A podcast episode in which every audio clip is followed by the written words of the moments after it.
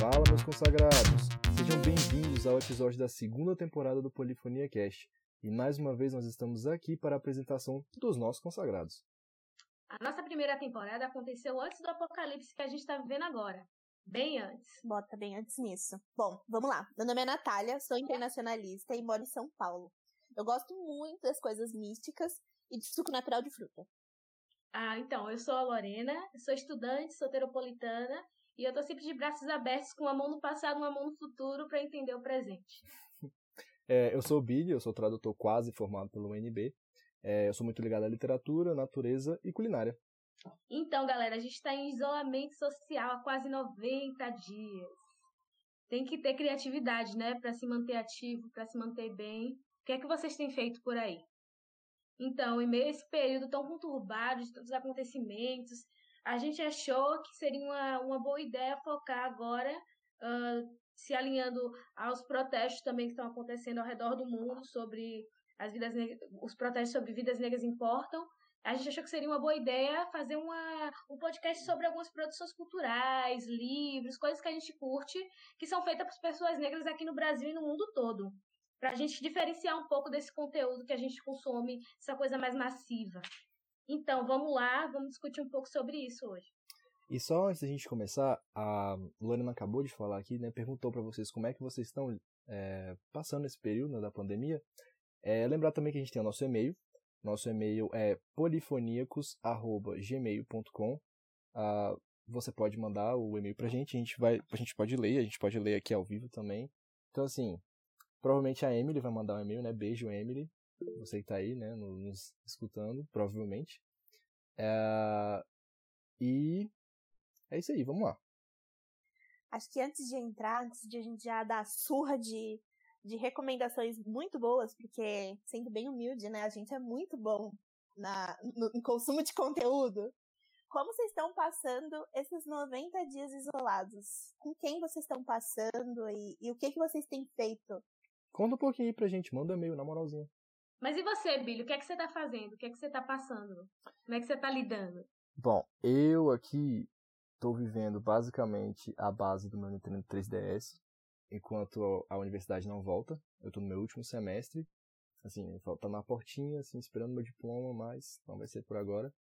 Então, por enquanto, eu tô jogando meu 3DS e assistindo produções mesmo uh, séries e, e, filmes. Atualmente eu tô assistindo Kurai, porque me indicaram, e assim, muito bom. Recomendo para todo mundo. É uma produção incrível.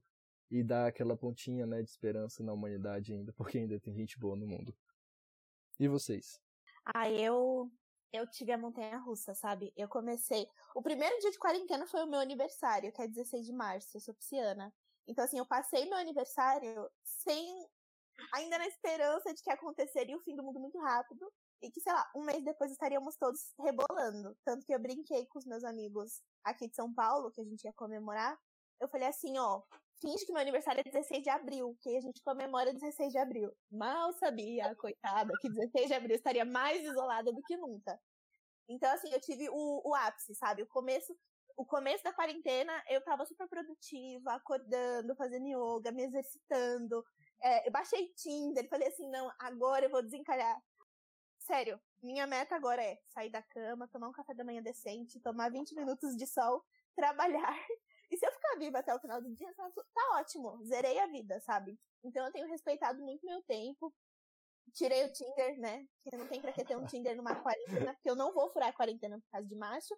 E também não vou ficar flertando pra não ver a pessoa esse ano, porque eu não vou sair da minha casa esse ano. Eu trabalho e a minha empresa já avisou que a gente só volta pessoalmente em outubro. Então, assim, eu não sei como vai estar até outubro, porque três meses atrás eu achei que já estaria na rua, né? Então, eu tô só vivendo um dia de cada vez. E nesse vivendo um dia de cada vez, eu tenho consumido muito conteúdo, sim. E muitos dos conteúdos que a gente vai indicar hoje, que eu já.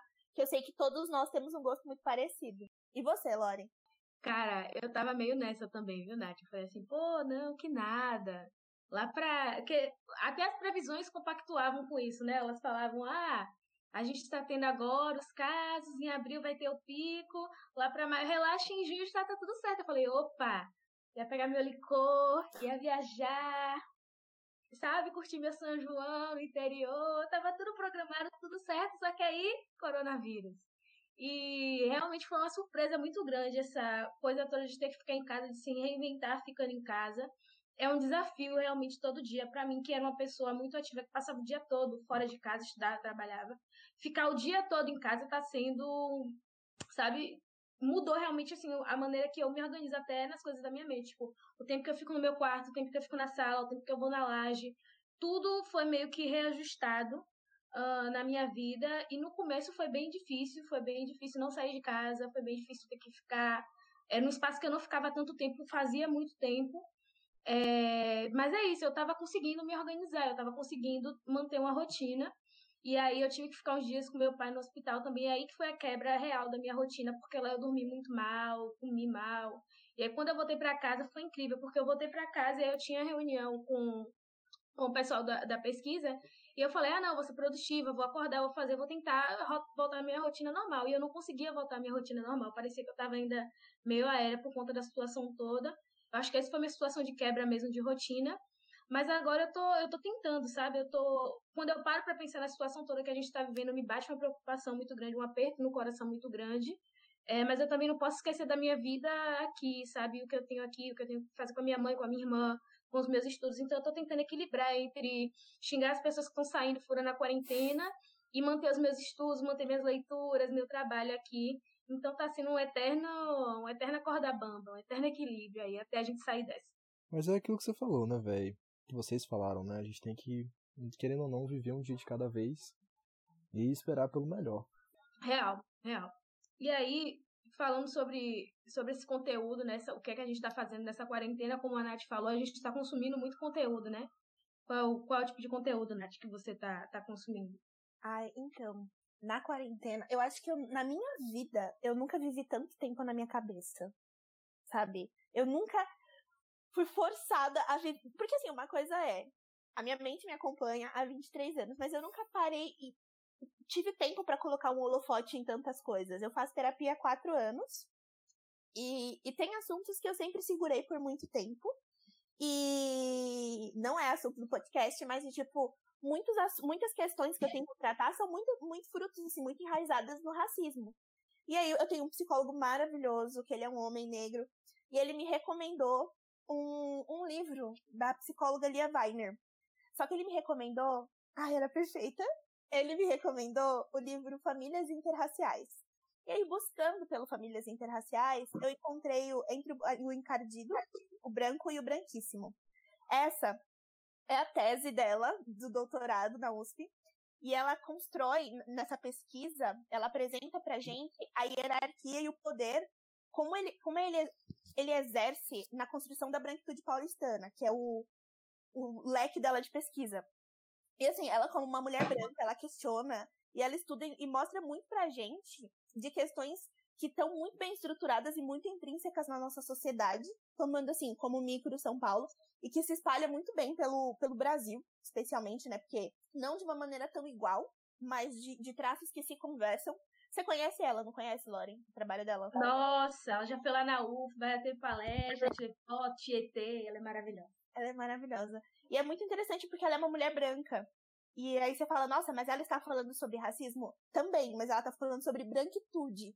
Que eu acho que esse é um papel muito importante dos brancos no processo da luta antirracista. É o processo da racialização. É, é o processo do branco entender que ele tem sim um papel muito importante e um papel de privilégio, um papel de se é, assim, leiam. E é, e é grátis, porque é o projeto de doutorado dela. Você joga assim, entre o encardido, o branco e o branquíssimo. Lia Weiner. Weiner, V-A-I-N-E-R.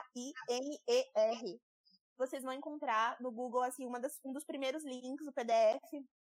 Vocês não estão fazendo nada pirateado, tá disponível mesmo. Vai com tudo, porque é muito bom, vale a pena. Aproveitando o que a Nath falou, agora que ela estava falando de literatura e pesquisa e academia, com a relação entre brancos e negros, é, eu vou puxar um pouco pro meu lado. É, eu faço tradução em inglês e eu tenho uma, eu gosto muito de literatura. É, como a gente está falando sobre esse tema, eu gostaria de fazer, traçar um pouco o panorama da literatura estadunidense e aproveitar também essa questão dos protestos que estão acontecendo por lá, a luta pelos direitos da comunidade negra, tanto nos Estados Unidos quanto no mundo. E esses dias eu estava relendo é, um capítulo de um livro muito bom. É, o livro se chama An Outline of American Literature. Em português, assim, traduzindo, seria Um Contorno da Literatura Estadunidense. É, foi escrito por Peter B. High. Ele é um homem negro. E nesse, nesse capítulo, o capítulo 15, ele fala sobre a, a comunidade negra e a produção literária que eles fizeram nos Estados Unidos. Então, assim, a gente sabe que a luta lá nos Estados Unidos por direitos civis e também né, no resto do mundo é, é uma coisa muito importante, muito enraizada é, nessa luta dos negros procurando esses, essa justiça social, esses direitos civis. Lá nos Estados Unidos, após a, a escravidão, a comunidade negra lutou muito para que ela pudesse ser ouvida. E muitos negros decidiram sair do sul, procurar uma vida no norte, porque no sul eles enfrentavam muita dificuldade devido às leis de segregação e os preconceitos que eles sofriam. Ah, e no norte do país eles puderam usar a literatura e a música para propagar o desejo de justiça social que eles sentiam. E é muito importante citar uh, o W.E.B. de Bois, que foi um dos pioneiros desse movimento artístico. Depois, se a Laura quiser falar um pouco dele também. Ele, sim, foi muito muito pioneiro, porque nas obras ele chamava atenção para a África como um lar cultural e espiritual para os negros. E na época de 1920, naquela, na década de 20, o jazz começou a fazer parte da cultura estadunidense branca. E esse foi um momento muito importante para os negros, porque esse gênero foi criado pelos negros do Sul. Então, assim, em Nova York a gente tinha é, o que começou a surgir né, como o nome de o Renascimento de Harlem, que buscou técnicas experimentais na literatura estadunidense e, e também europeia para poder se expressar, para falar da experiência deles como parte também dos Estados Unidos, porque até o momento eles não faziam parte do país.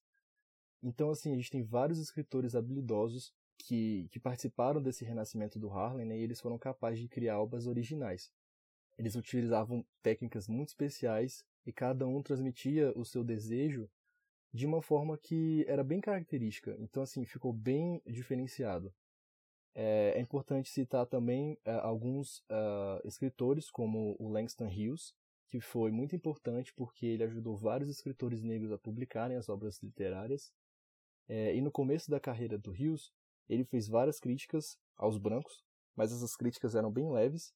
Só que conforme ele foi ficando mais velho, ele começou a expressar de forma mais veemente a indignação dele. E ele chegou até a avisar a sociedade branca o que, que eles estavam fazendo a violência que eles estavam tendo frente à sociedade negra. Acho importante também citar o Kanti Cullen, que é um outro autor negro dos Estados Unidos, que ele expressou o desejo de ser um poeta para toda a humanidade, mas ele se enfrentou uma dúvida que é muito triste. Ele se perguntava se o mundo realmente estava pronto para escutar um poeta negro. E ele falava assim de coisas universais, como amor, a brevidade da vida e a beleza, mas que por esse preconceito, as pessoas brancas acabavam criando um distanciamento entre os negros e os brancos. Ele também fala claramente como sofreu por ser uma pessoa negra nos Estados Unidos. Acho importante também citar uh, o Richard Wright, que também foi um autor negro. Ele usou as obras dele para denunciar e descrever a violência da sociedade branca no Sul contra as pessoas negras. Ele é um dos primeiros a descrever os atos violentos que uh, um homem negro era capaz de fazer e isso foi muito importante porque ele coloca o homem negro como qualquer um outro homem.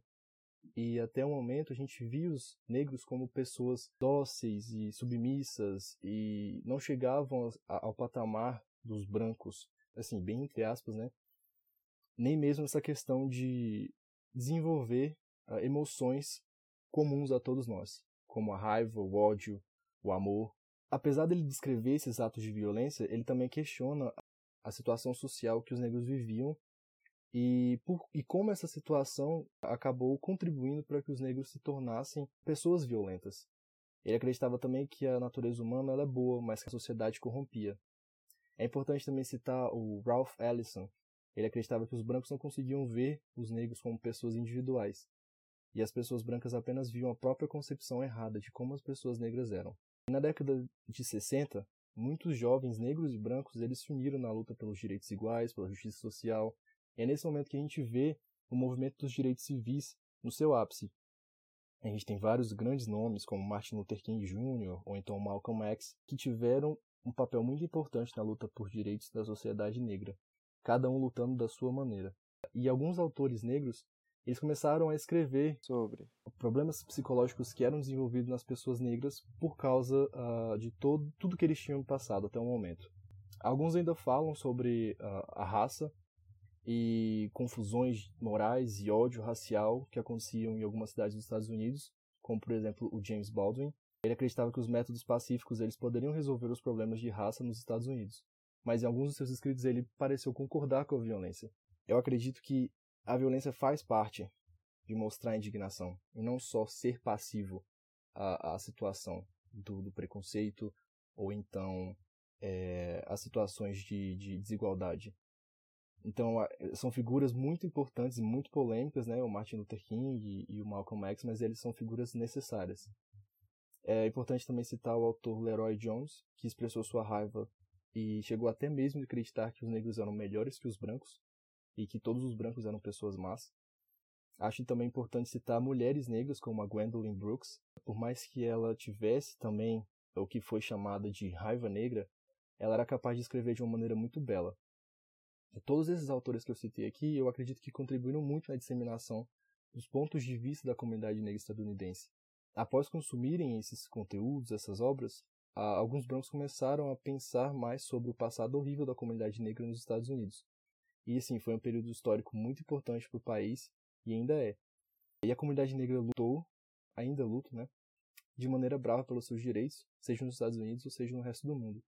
Então a gente vê como é importante, uh, fazendo esse panorama aqui enorme que eu acabei de fazer, a conexão entre como as obras culturais, literárias, e agora a gente tem obras visuais e campos que estão começando a, a ter mais discussões, e como cada parte da, dessa, uh, dessas construções culturais são importantes para que a gente consiga colocar, se colocar no lugar do outro, né, e questionar o que a gente pode fazer enquanto comunidade, enquanto sociedade, e qual é o papel do branco, né? Pelo, pelo menos é o que eu me, me, me pergunto, né? Qual é o papel do branco em todo, é, tudo que está acontecendo? Então, nosso papel é, de fato, assim, escutar, entender e lutar contra. Não basta só você só escutar e falar, beleza, mas eu não reproduzo nada, não sou racista. Mas você tem que, se escutar alguma coisa, falar e combater também. Então, todos nós temos nosso papel igual a Nath falou, sobre a Lia Weiner. E sim, o papel né, de cada um de nós. E depois assim, de falar esse monólogo enorme aí, eu vou passar para as meninas. É isso, cara. É... Nossa, vocês são perfeitos. E é, é isso, é interessante que mostrar como, no final das contas, o que a gente quer é humanização, sabe? A gente quer ser visto como ser humano e como esse ser humano completo, que sente dor, raiva, ódio, medo, alegria, felicidade, e que faz coisa errada e coisa ruim, e coisa boa e coisa feliz, sabe? É, um, é realmente uma luta por uma completude de ser, sabe? É, a nível espiritual, a nível físico, a nível acadêmico, econômico, são várias instâncias, eu acho, que a gente pode ir pensando como a gente é negro, e acho que o conteúdo que a gente tra vai trazer aqui depois para indicar também, que a gente já está trazendo, na verdade, ele já mostra essa diversificação, porque a gente já trouxe bastante coisa diversa, coisa americana, coisa brasileira, branquitude. A Nath e o Billy já trouxeram uma gama enorme de, de conteúdos que já traz um pouco dessa diversidade de temas que a gente pode abordar para vários grupos racializados, né?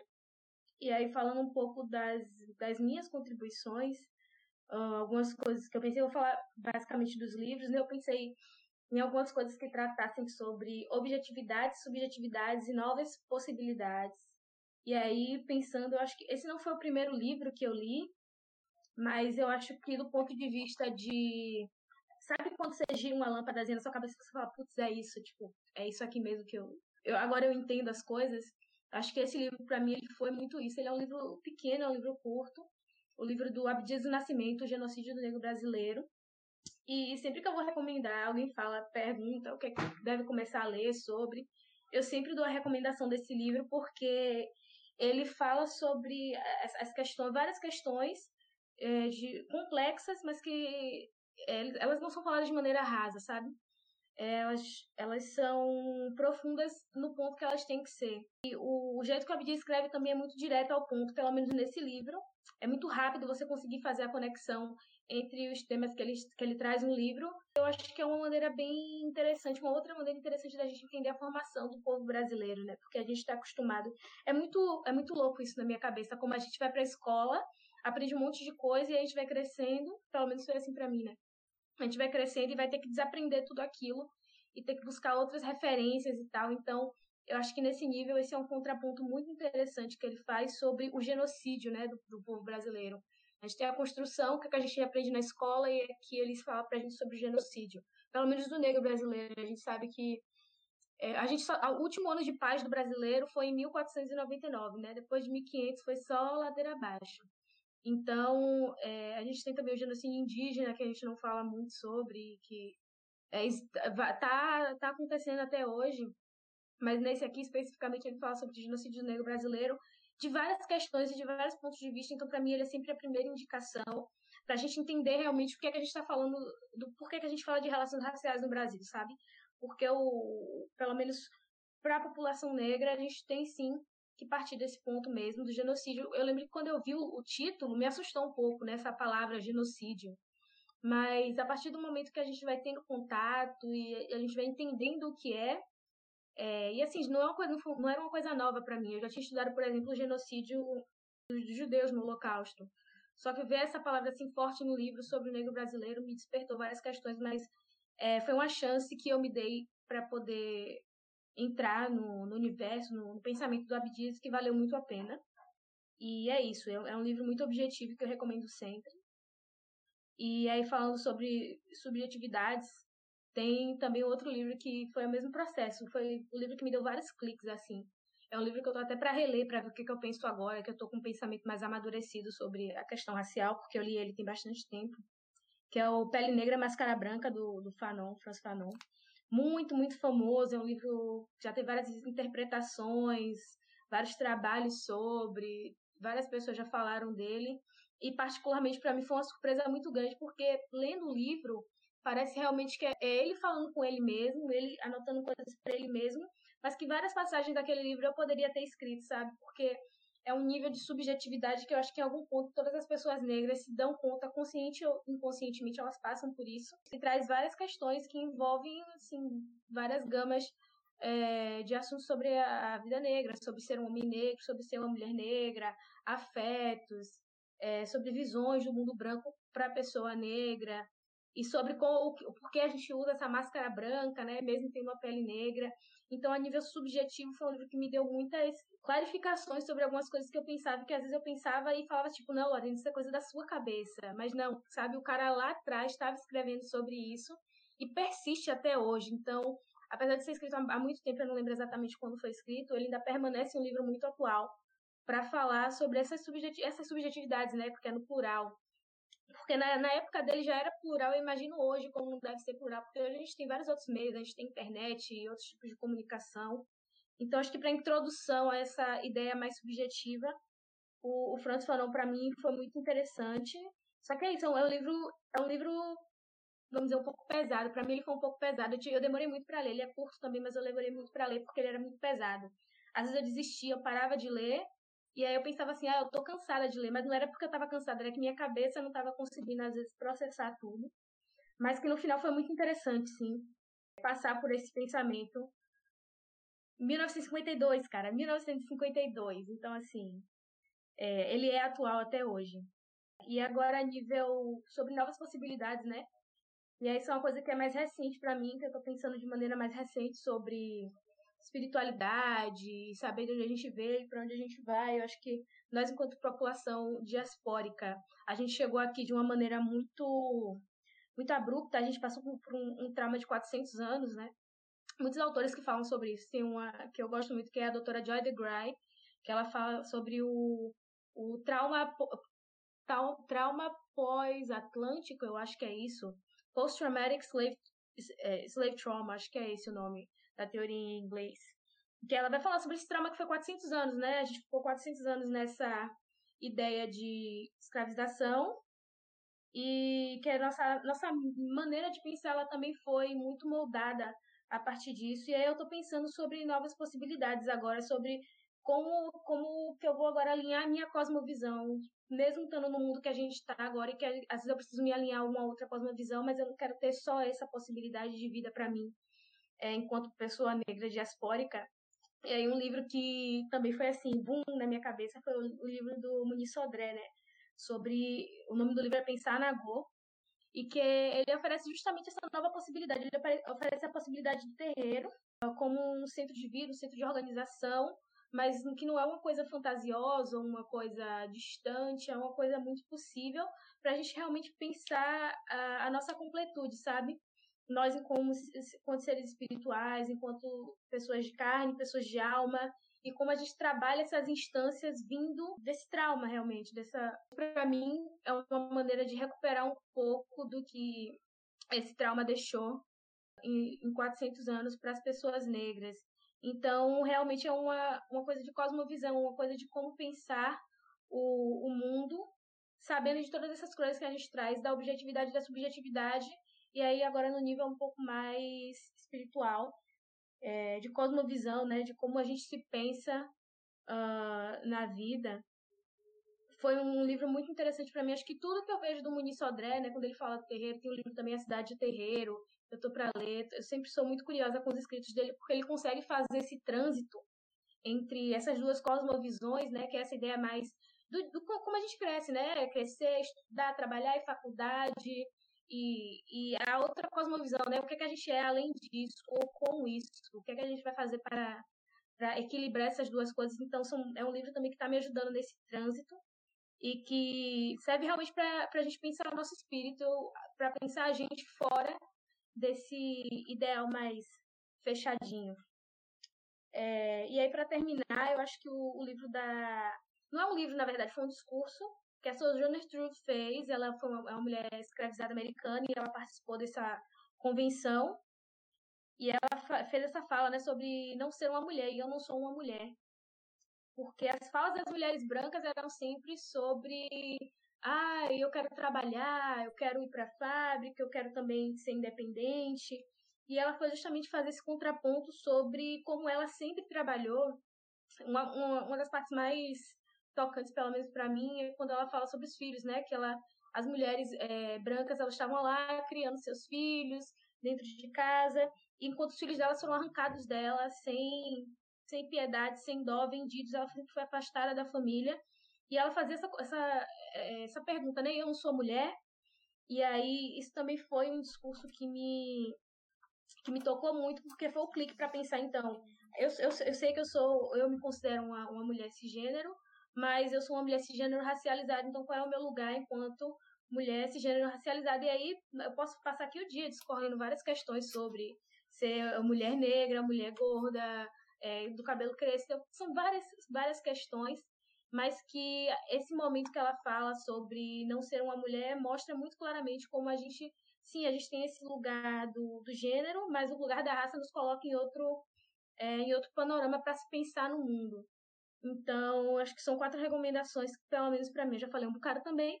São quatro recomendações que, para mim, sabe, giraram a lanterninha e eu espero que vocês possam ter acesso também, né? A gente pode discutir aqui também, o que, é que vocês acharam, o que é que vocês já leram. Manda um e-mail pra gente, conversa com a gente também, fala o que, é que vocês acharam pra gente. Eu tenho mais uma recomendação de livro, pensando na ideia do que temos, o que somos, o que fomos e para onde nós vamos. Eu acho que nesse evitar de, de consumir tanto, tanto conteúdo e ao mesmo tempo não poder ignorar tanto conteúdo, eu procurei bastante o afrofuturismo. Eu nunca tinha entrado assim em super leituras de afrofuturistas e eu adoro uma ficção científica assim. Então, eu resolvi comprar o, o Caçador Cibernético da Rua 13, que é do Fábio Cabral. Ele, ele é uma escrita afrofuturista e na escrita dele ele trata muito como candomblé, é, Yorubá e o Candomblé, assim, fazem 100% parte da obra. E eu não pude ler primeiro porque meu irmão de 13 anos pegou. Então eu tive que pegar o review dele, do Victor. E o Victor me falou que é muito legal, exatamente pela, pela marca Yorubá e do Candomblé, que ele não sabia. E ele gostou muito da ideia disso. E eu fiquei muito feliz de introduzir essas referências. Eu gosto muito da ideia de pensar para onde a gente vai, sabe? Dessa coisa de a gente não ser coadjuvante na história e de construir uma relação afrocentrada assim, uma relação em que nós somos protagonistas e que nós somos sim muito inteligentes. Porque nós somos, mas é que foram muitos anos é, não, não sendo mostrado na história. Quem, quem, quem faz história é quem fica, né? Eu vi recentemente um vídeo do, do Emicida falando isso. Quem por tanto tempo fez a história, pelo menos que divulgou, porque nós negros fizemos sim. Mas quem por tanto tempo divulgou os brancos, então são eles que têm história e são eles que contam a história por isso. Então quando a gente pega essa narrativa, pausa e fala, peraí, eu também tenho muito para falar, tive muito para falar e você já me brecou. Agora eu vou falar assim. Assim, eu adoro. Tanto complementando o que o Billy falou, né, da... Eu não lembro agora o autor, Billy. Você pode me atrapalhar e falar quem é. É o Richard Wright. Ele escreveu The Man Who Was Almost a Man. É um homem que era quase um homem. E nesse, nesse conto você vê a, a violência uh, surgindo no homem negro, né? E não coloca o homem negro como um homem, né? Como um ser humano que sente as mesmas emoções que os homens brancos. Assim como uma pessoa, um ser humano com sentimentos e emoções que são comuns a todos nós. No passado, e hoje mesmo, a gente tem, tem, tem muitas, muitos exemplos públicos disso. O homem negro, os negros ou foram apresentados como, ai, burros não fazem nada, não têm sentimentos. Então, historicamente, o homem negro, ou ele era tido, ou a, a população negra, né, ou era tido como sem voz, como a pessoa sem sentimento, sempre fomos tidos como. Mas é, essa ideia do ele também é agressivo é muito além disso. Era, eu acho que era mais para mostrar que humanos são agressivos. E essa ideia de ser um monstro, a gente viu pelo Babu no, no Big Brother que passou recentemente, sabe? A gente um monte de macho branco escroto fazendo um monte de coisa, e esse, se o Babu falava um A, ele já era um monstro. Então, a ideia da. Essa ideia da, da não, não humanização. Nós, nós estamos tentando nos, nos humanizar nesse, nesses últimos é, nesses últimos anos. Então, é todo um processo muito, muito interessante. E assim, só complementando, Fanon, tudo. Tudo. Assim, tudo. Eu também li é, por gotinhas, assim, doses homeopáticas, porque é muita informação e aí é, é aquela coisa de nossa, mas eu podia ter escrito isso. É real, é real. E assim, o cara era psiquiatra, né? Então, o cara tinha um que um, um pouco além, um, uma observação um pouco além, e você vem e fala, meu, é isso, obrigada, Fanon. Obrigada. Obrigada, perfeito, tudo pra mim. E a violência é emancipadora. É isso. O que é que você tá assistindo, Nath? Ai, eu tenho série, terminei minha série favorita. É... Ai, eu tô muito palestrinha hoje, eu vou tentar ser sucinta, o que eu não sou. This Is Us. Eu amo This Is Us. Só que assim, This Is Us, pra mim, é aquela, aquela coisa de conforto que você assiste que tem uma outra problemática, sim.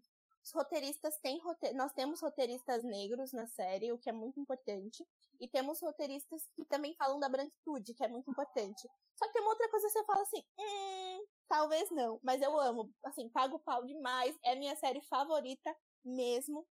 E, e ela, a história, só para quem quiser assistir, ela é exibida pela NBC nos Estados Unidos e aqui no Brasil pela Fox Premium. Só que você consegue assistir pela locadora do Paulo Coelho, a.k.a. Torrent, que é como eu assisto. Na, no Prime Video tem as primeiras três temporadas, mas a quarta temporada você vai ter que dar um salve pro Paulo Coelho. E aí essa história, ela conta a história da família Pearson, a, a trama é a família Pearson, é um casal que eles estão esperando trigêmeos, e acontece um, um acaso que, que um dos trigêmeos vem a ser adotado. E aí envolve gordofobia, alcoolismo e, e, negritude. Eu não vou falar racismo, porque a história não, o, o, negro da história ele não sofre o racismo todo momento que ele aparece. É uma construção muito bem de negritude muito bem feita, sabe? É um negro que, que foi pra faculdade, é um negro que tem uma família afrocentrada, ele é um cara de sucesso no trabalho, tudo que ele se envolve ele é muito bom. E, e até no momento em que questiona, é, por exemplo, que ele foi criado por uma família branca, então tem uns, uns certos momentos que questiona, nossa, você é muito branco. Aí você também, nós, pelo menos nós também como negros, pode ter certeza, a gente vai questionar, nossa, mas ser inteligente ou ter bons modos é ser muito branco? Que problema é cara? Mas assim, eu gosto muito dessa série. É, assiste com um lencinho do lado, ou uma camiseta de vereador, porque você vai chorar, vai precisar secar as lágrimas. Eu sou apaixonada por essa série. E entrando ainda em, em série, tem um que eu assisti agora na quarentena, que é o Pequenos Incêndios por Toda Parte. É uma série de uma única temporada, que ela é inspirada num livro. E essa série aqui no Brasil, ela tá passando no Prime Video. E, ai, gente, tudo pra mim, sério. É outra série. É que eu sou muito hiperbólica, não sei se existe isso, mas eu exagero tudo. Mas essa série é muito boa, eu não tô exagerando. Ela fala, ela apresenta duas protagonistas muito fortes, que é uma mãe branca do subúrbio, que tem quatro filhos, uma família bem estruturada, um conforto financeiro visível, assim, muito bom. E uma outra mãe, que é uma mulher negra, uma mãe solo, que tem uma filha adolescente, e elas são pobres, e não, não criam raízes nas cidades, elas, nas cidades que elas ficam, elas estão sempre viajando. A mãe branca é a Reese Witherspoon, que eu gosto muito.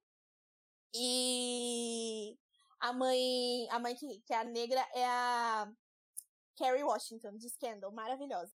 A gente só assiste. Porque é muito bom, porque problematiza muito. racializa a história. Quando eu falo sobre a necessidade de racializar uma mulher branca, sobre racializar uma situação de uma pessoa branca, Pequenos Incêndios por toda parte faz isso porque mostra pra gente é, muito como branco age nessa situação, como negro age nessa situação, mas não como, ai, só porque é branco faz isso, só porque é negro faz isso, mas de, olha, olha o que seus privilégios deixaram você fazer, olha o que, seu, o que os seus não privilégios te impediram de. A Lorena falou assim que é para eu explicar o que é o Prime Video. Prime Video é a plataforma, é a plataforma de, de stream da, da Amazon. É o Amazon Prime. Olha, gente, eu vou fazer uma propaganda gratuita. Não sei se meus parceiros de podcast vão falar assim, Natália, a gente ainda não recebe. Mas é R$ 9,90, você tem frete grátis na Amazon.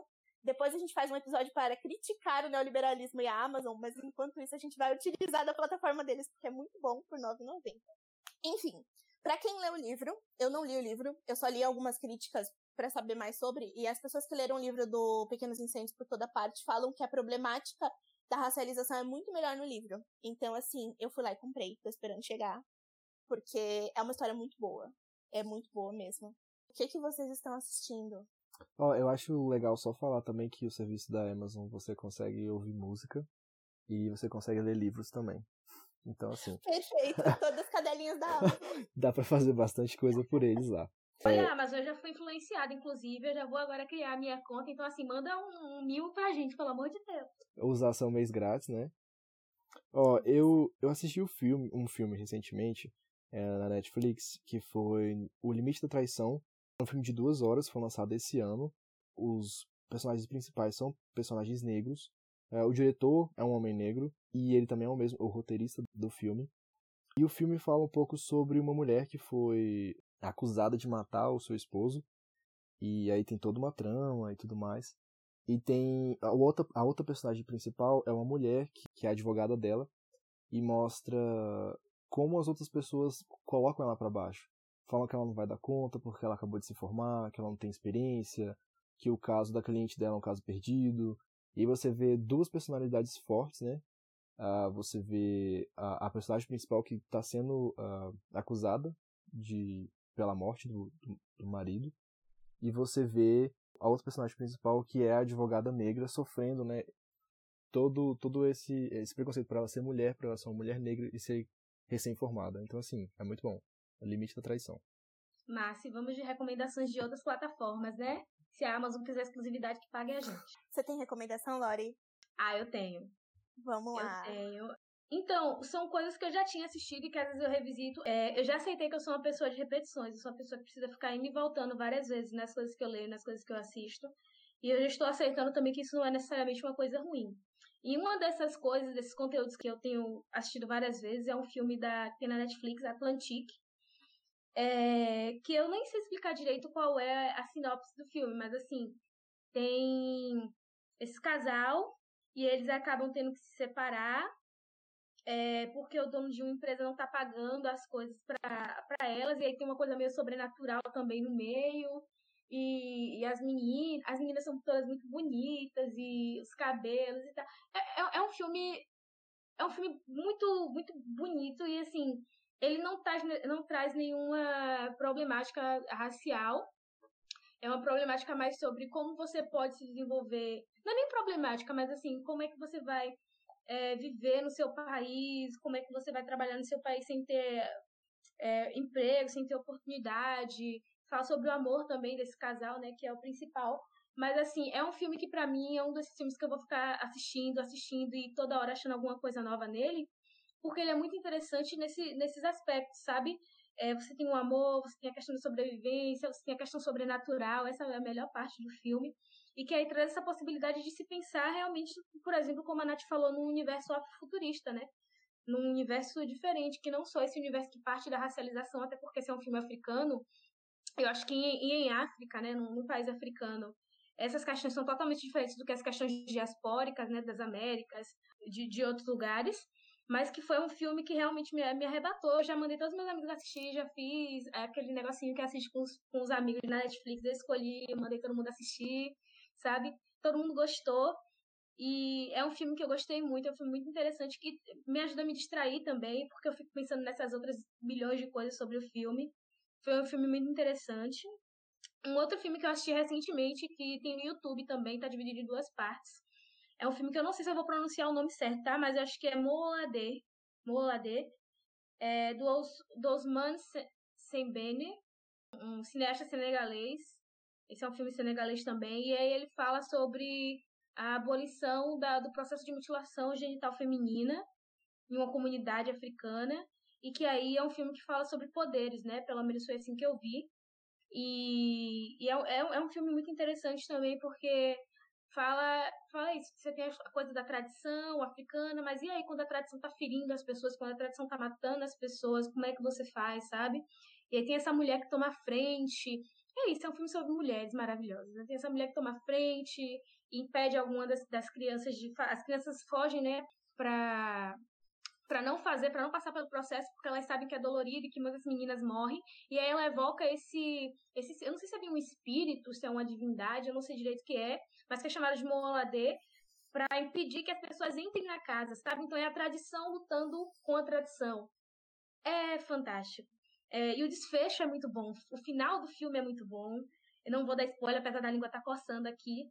E é isso, é um filme sobre poderes, sobre como tradições se enfrentam com tradições. É um filme muito completo. Infelizmente eu não pude assistir porque esse, esse filme ele faz parte de um projeto chamado Mostra de Cinemas Africanos em Casa. E aí todo final do, do filme eles fazem uma, um, uma fala, né? As, as meninas estão organizando, fazem uma fala com alguém que entende de cinema africano, que entende da temática do filme. E eu não pude assistir, infelizmente, para saber mas eu sei que tem um episódio de um podcast que fala sobre o Osman Sembene.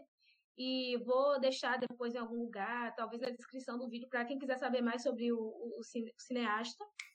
E eu acho que minha última opção, que é uma coisa mais contemporânea, é o Infiltrados na Clã. E assim, Spike Lee, Spike Lee, conte comigo, sabe? Conta comigo. É... E, e é isso, tipo, Cara, aquela cena que tem o Harry Belafonte lá, que ele tá com, com, com as pessoas sentadas e ele está no, no, no, meio, aquela coisa daquela cadeira, aquela cadeira parece uma cadeira de candomblé, sabe aquelas cadeiras que são do, dos cargos mais altos do candomblé. E, e a, a, a contraposição da. E eu já tô dando spoiler, né, gente? Tem spoiler, tá? A contraposição das cenas da iniciação na, na Ku Klux Klan, né, que o, o infiltrado está fazendo, e dele contando sobre o, o, processo de linchamento de um rapaz, né, essas duas, e eles estão assistindo o mesmo filme, que é aquele filme do, foi um filme que ficou muito famoso por causa da técnica inovadora que ele fez, mas é um filme racista pra caramba. Eu esqueci agora o nome do filme, acho que é a, a Invenção Americana, algo assim. E que aí mostra como é realmente, eles estão falando sobre a mesma coisa, mas como eles partem de visões diferentes porque eles sofreram coisas diferentes sendo pessoas americanas, sabe? Sendo pessoas negras e pessoas brancas. Então, para mim, essa cena foi muito, muito forte mesmo. É, porque enquanto uns estavam celebrando o filme e achando graça do filme, outras pessoas estavam contando sobre a dor, sobre o sofrimento, de que coisas que eles fazem no filme é, levaram para eles. E para mim foi uma cena fortíssima. E apesar, algumas pessoas falaram, ah, mas é um filme muito bobo, é um filme muito besta, eu não acho. Eu acho que, assim, ele é, ele é dosado em tudo que ele precisa ser, sabe? Ele é informativo, ele é engraçado, ele traz esse contraponto e no final ele fala sobre Charlottesville, né, também, os protestos lá de 2017. E de que como, às vezes, o que a gente acha que é velho não é tão velho assim, né? A, Ku Klux Klan, os protestos neonazistas e neoliberalismo, a gente coloca esse neo na frente. E é isso, neo é de nascer, né? Tá tudo renascendo, infelizmente, mas nós, como potência negra, também estamos renascendo. Eu acho que os protestos todos, essas movimentações todas, online, nas ruas, mostra que a gente também está renascendo de um lugar e que infelizmente o contraponto é de, a gente não luta a gente não luta foi uma coisa que eu vi outro dia no Facebook, eu nem sei de quem é essa frase, mas assim, a gente não luta contra o poder, a gente luta pelo poder, né? Então eles estão lutando para não perder esse lugar de posição, no caso, a nível de branquitude, para não perder esse lugar de poder, mas a gente mostrou que a gente também não tá aqui para brincadeira, sabe? E eu acho que o contraponto do filme, essa parte principalmente, é muito interessante e vale a pena assistir. É um filme que dá pra assistir com a família, sabe? Bota no, no almoço de domingo com a família e puxa aquela coisa menina, aqueles filmes do, do, que fala sobre. Sabe? É ótimo pra gente chegar assim no almoço de família, chamar aquele tio que votou naquela pessoa, botar na contraparede, enfim. Mas se você não quiser também, quiser só assistir em casa e refletir, é legal, é bacana. Eu recomendo ser Lorena de qualidade. Tem outro do Spike Lee muito bom, amiga que é o A Gente Se Vê Ontem. Você já viu esse? É da Netflix. Não é da Netflix, mas está no Netflix. É, é meio afrofuturista também. Eu não sei, eu não. Aquela. Eu não sei classificar. Qual o nome, Nath? Repete, por favor. A gente se vê ontem. E são, fala assim de dois adolescentes cientistas que eles criam uma máquina do tempo. Assim, são dois adolescentes negros e, e não, o destaque da história não é a ideia de, tipo, ah, eles são dois cientistas negros. É, tipo, super natural que eles são cientistas. Então eu gosto muito dessa ideia de não precisar destacar as coisas numa pessoa negra. De, tipo, cara, eu sou isso e eu sou isso, tá? E aí eles, eles criam uma máquina do tempo porque eles querem voltar no tempo e salvar o irmão dela, que é assassinado pela polícia. Numa dessas, abre aspas, acidentes. Um desses, abre aspas, bem abre aspas, acidentes. E assim, no enredo vai apresentar outras problemáticas, só que esse é um filme gostosinho, que você vai, vai militar, mas você pode ficar assim de boa, porque você vai rir, você vai achar fofinho. As críticas, para assim, as notas para esse filme estão bem baixas, mas é um filme de fazer a unha mesmo, sabe? Não é um filme que você vai prestar atenção em todo momento, você vai realmente ficar de boa. Você quer ficar de boa com uma pipoquinha e não pensar demais? A gente se vê ontem. Recomendação, selo Natália de qualidade. Estou te imitando, amiga. E assim, e viva os filmes de fazer unha, cara. Eu sou super adepta. E assim, eu acho que só o fato de é, eles terem a noção de usar esse conhecimento para voltar no tempo e impedir é, essa coisa de polícia matando uma pessoa negra, isso para mim aí já é mais do que caminho para debate. Então, assim, pessoas pensem aí o que é que vocês acham que tem que ter militância para poder militar, sabe? Acho que só o fato deles fazerem isso já é uma, uma coisa incrível. E às vezes a gente fica pensando, nossa, eu preciso aqui pensar essa complexidade desse filme, assim, ai, a cabeça chega a dói. Mas às vezes não, gente, às vezes assim. Vamos, entendeu? Isso, gente, só ficar de boa. Eu quero assistir um filme, eu quero me ver nesse filme, e eu não tô afim de problematizar. Tanto que quando a gente começou esse podcast, a gente falou, quando a gente falou vamos pautar, foi, ah, vamos colocar coisa suave, a gente não quer problematizar. Se a gente pegar todo o tempo que a gente falou aqui, a gente problematizou muito. Então, assim, se você tem alguma sugestão, que eu só quero me ver na televisão, não necessariamente militando, porque eu, eu, eu, não sou muito militante, eu sou suave. Eu acho que muita gente nesse momento quer ficar suave também. Então, manda a recomendação pro e-mail, que estamos no aguardo. Qual e-mail mesmo, Billy? É, o e-mail é polifoníacos arroba gmail.com. Estamos no aguarde. Ai, gente, que loucura. Que gostoso, né? Essa, essa, que loucura.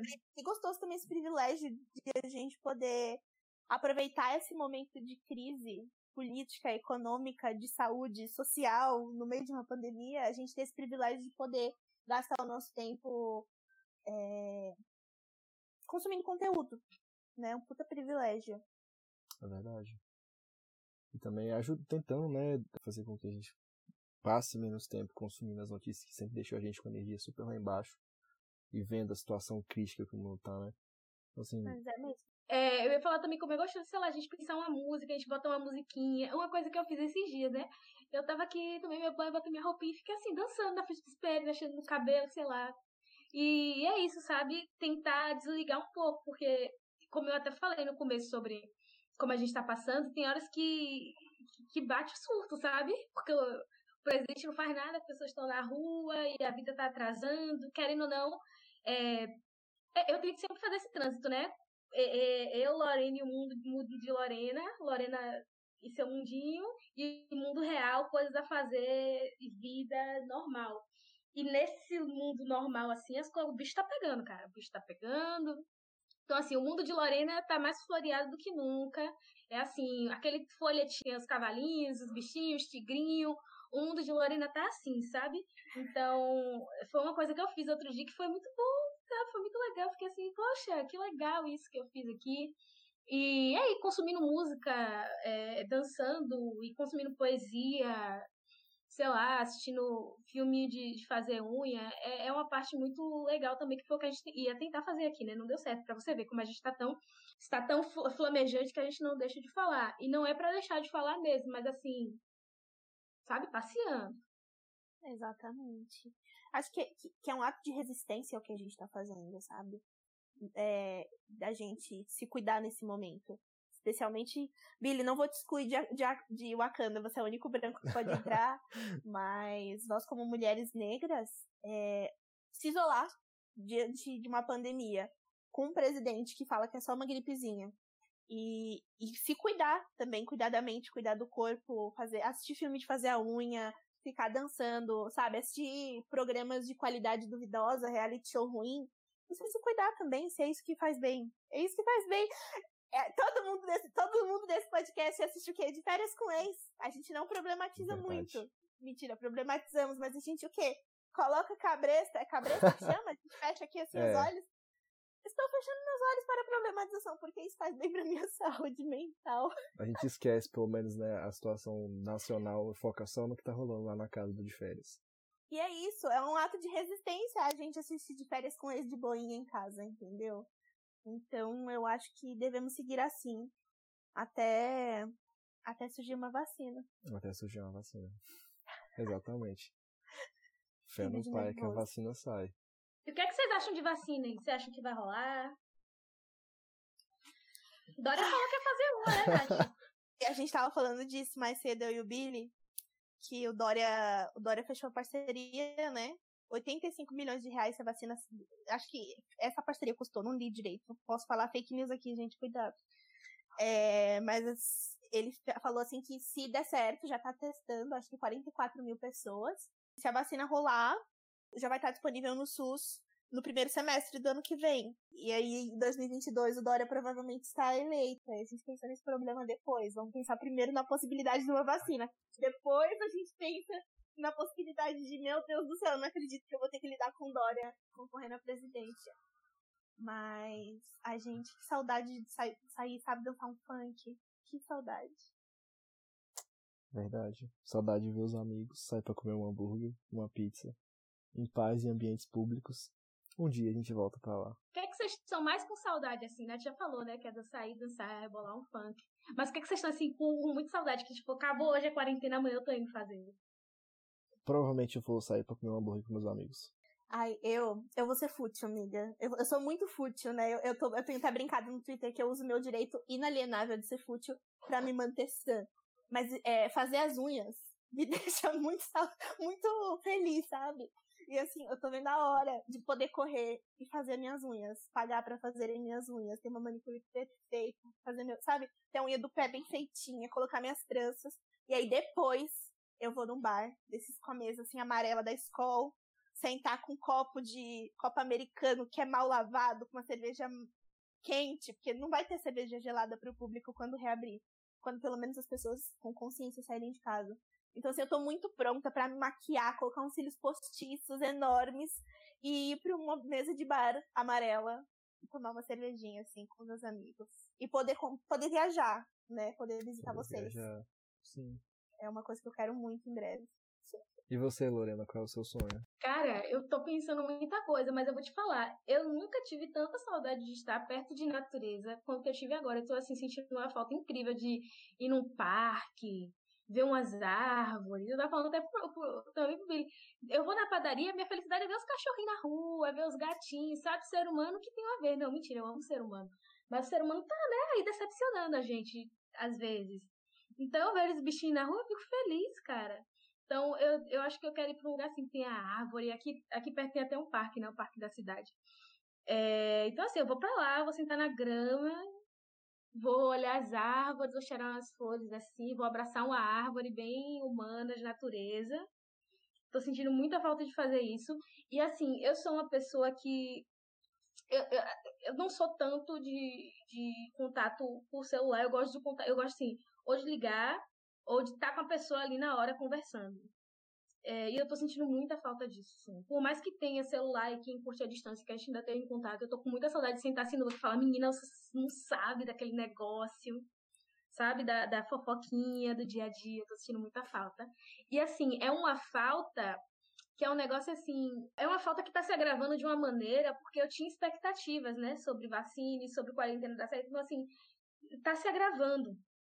Tá se agravando, e ai, eu sinto, gente, muita falta dos meus amiguinhos da faculdade. Então acho que a primeira coisa vai ser reunir todo mundo num parque e juntar numa árvore bem grande, todo mundo abraçar a árvore, assim. Um ritual bem natureza. Acho que vai ser isso.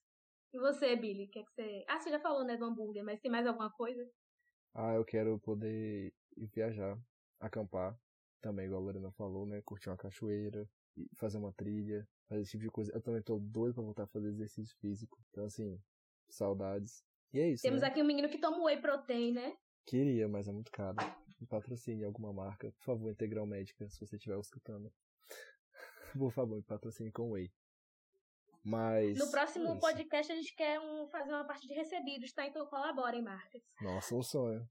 Eu só tomava o whey é. Integral Med porque o Billy me recomendou. E eu deixei vencer um potão. Billy, não me mata.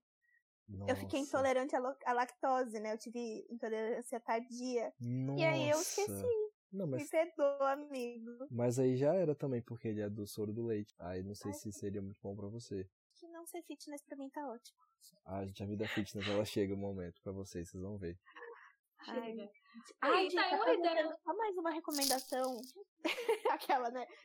Mas não é, não é uma recomendação que vai militar muito. Mas a Jupe do Bairro, ela é uma rapper aqui de São Paulo. Ela lançou um álbum essa semana. E assim, eu amo a Jupe, eu amo a Lin, né? Que elas se separaram, fizeram agora carreira solo.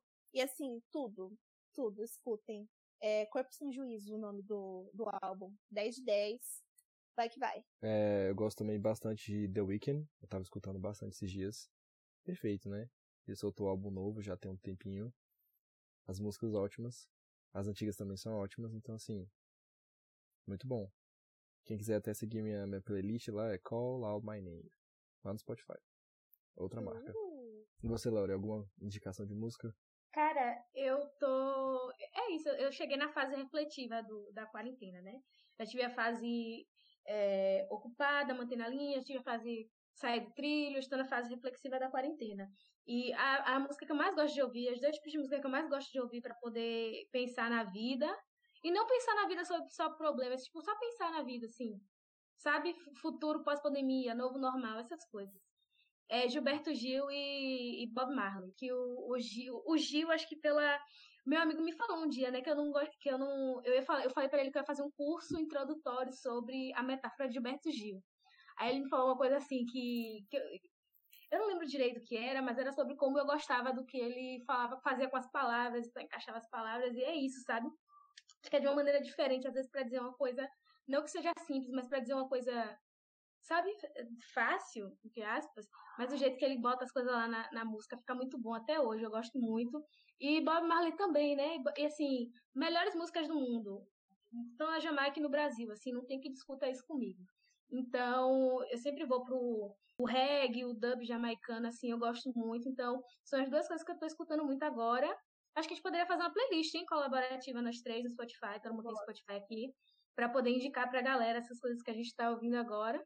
Então, pra mim é isso. Você me recomendou recentemente um menino aí da Bahia. Eu gostei muito, não lembro o nome dele. Giovanni Cidreira. 10 de 10. Assim, eu recomendei pra Glória, que a Glória é a, é a estadunidense mais brasileira que eu conheço. E ela também amou. Assim, piramidei mesmo. Mandei pra Glória, mandei pra Kate. E, e elas gostaram muito. Eu gostei muito também. Eu só sou ruim com nomes. Mas. E você, Billy? O que, que você tem escutado? Bom. Ó, eu tava escutando bastante The Weeknd. E, assim, ultimamente eu tô bem viciado e frenético em Foster the People. Maravilhosos. É isso. E fora isso, escutando meu, meu Panic diário, né? Porque eu sou 100% dedicado e devoto a Panic at the Disco. Um emo que se recusou a morrer. É... Então a gente vai montar uma playlist pra você de, de música preta pra você sair um pouco de Panic at the Disco. Pode ser, pode ser, aceito. Então acho que a gente pode terminar eu acho que é isso. Eu acho que quarentena é muito isso, sabe? A gente tá no mood quarentena, não quarentena. A gente não sabe como encerrar as coisas. Talvez porque não é o fim, né? E só lembrar que os ouvintes, os primeiros ouvintes, que provavelmente são nossos grandes amigos pessoais, para mandarem e-mails pra gente para participar dessa conversa também, porque esse podcast é uma grande conversa entre três grandes amigos. A gente tá na quarentena e a gente tá sofrendo nessa, nessa ideia presa de estar tá sempre preso. Então, gente, depois de toda essa conversa que a gente teve aqui, é, se vocês quiserem ler as coisas que a gente indicou, é, podem mandar um e-mail pra gente, né? polifoniacos.gmail.com Então, assim, a gente viu que tem muita coisa na literatura, tem muita coisa na música, tem, assim, muita coisa na literatura, tanto brasileira quanto internacional. É, são temáticas muito importantes que a gente sempre tem que estar tá trazendo, né, para os nossos debates. E sempre lembrar também o papel de cada um, né? Então, assim, como, como pessoa branca, é importante reconhecer o lugar onde a gente está, reconhecer nossos privilégios e não só esperar algo acontecer para que a situação mude, né? E também sair daquela, daquela ideia de falar o óbvio, ou então de roubar a, a fala do, do colega, né? Ou então de querer, assim, colocar o seu protagonismo na frente. Então, acho que a gente precisa ter consciência nesse momento e, e sempre, sempre ter empatia pelo outro. A palavra é empatia mesmo. E é isso, galera. A gente gostou muito de compartilhar com vocês e agora a gente quer ouvir de volta, tá? Então manda um e-mail pra gente, fala aí o que, é que vocês acharam, conta se você lê alguma das indicações pra gente. E é isso, como a Nath falou, são três amigões aqui compartilhando suas, seus pensamentos na quarentena, pré-quarentena e pensando pós-quarentena também. Então vem pensar com a gente, vem compartilhar com a gente, curtir com a gente, conversar com a gente também, tá? Esse aqui foi o primeiro episódio da segunda temporada. Tem a primeira temporada também para quem quiser checar, dar uma olhada no que a gente já produziu. E tá bem interessante também. É uma temporada pré-apocalíptica. Então vale a pena dar uma conferida, né? Lembrar do que é que você fazia no pré-apocalipse. E depois vem discutir o apocalipse com a gente, tá? A gente é bem legal. E também esperar pelo, pelo pós-apocalipse, né? Onde a vida vai ser normal de novo. Será que vai ter um normal? Fica para um próximo capítulo para discutir. Qual será o próximo normal? ou o novo normal? Será que vai existir um próximo ex? Não sabemos. Pois é, a, per a pergunta que não quer calar e que todos querem saber de quem é o próximo ex. É isso, gente. Até mais.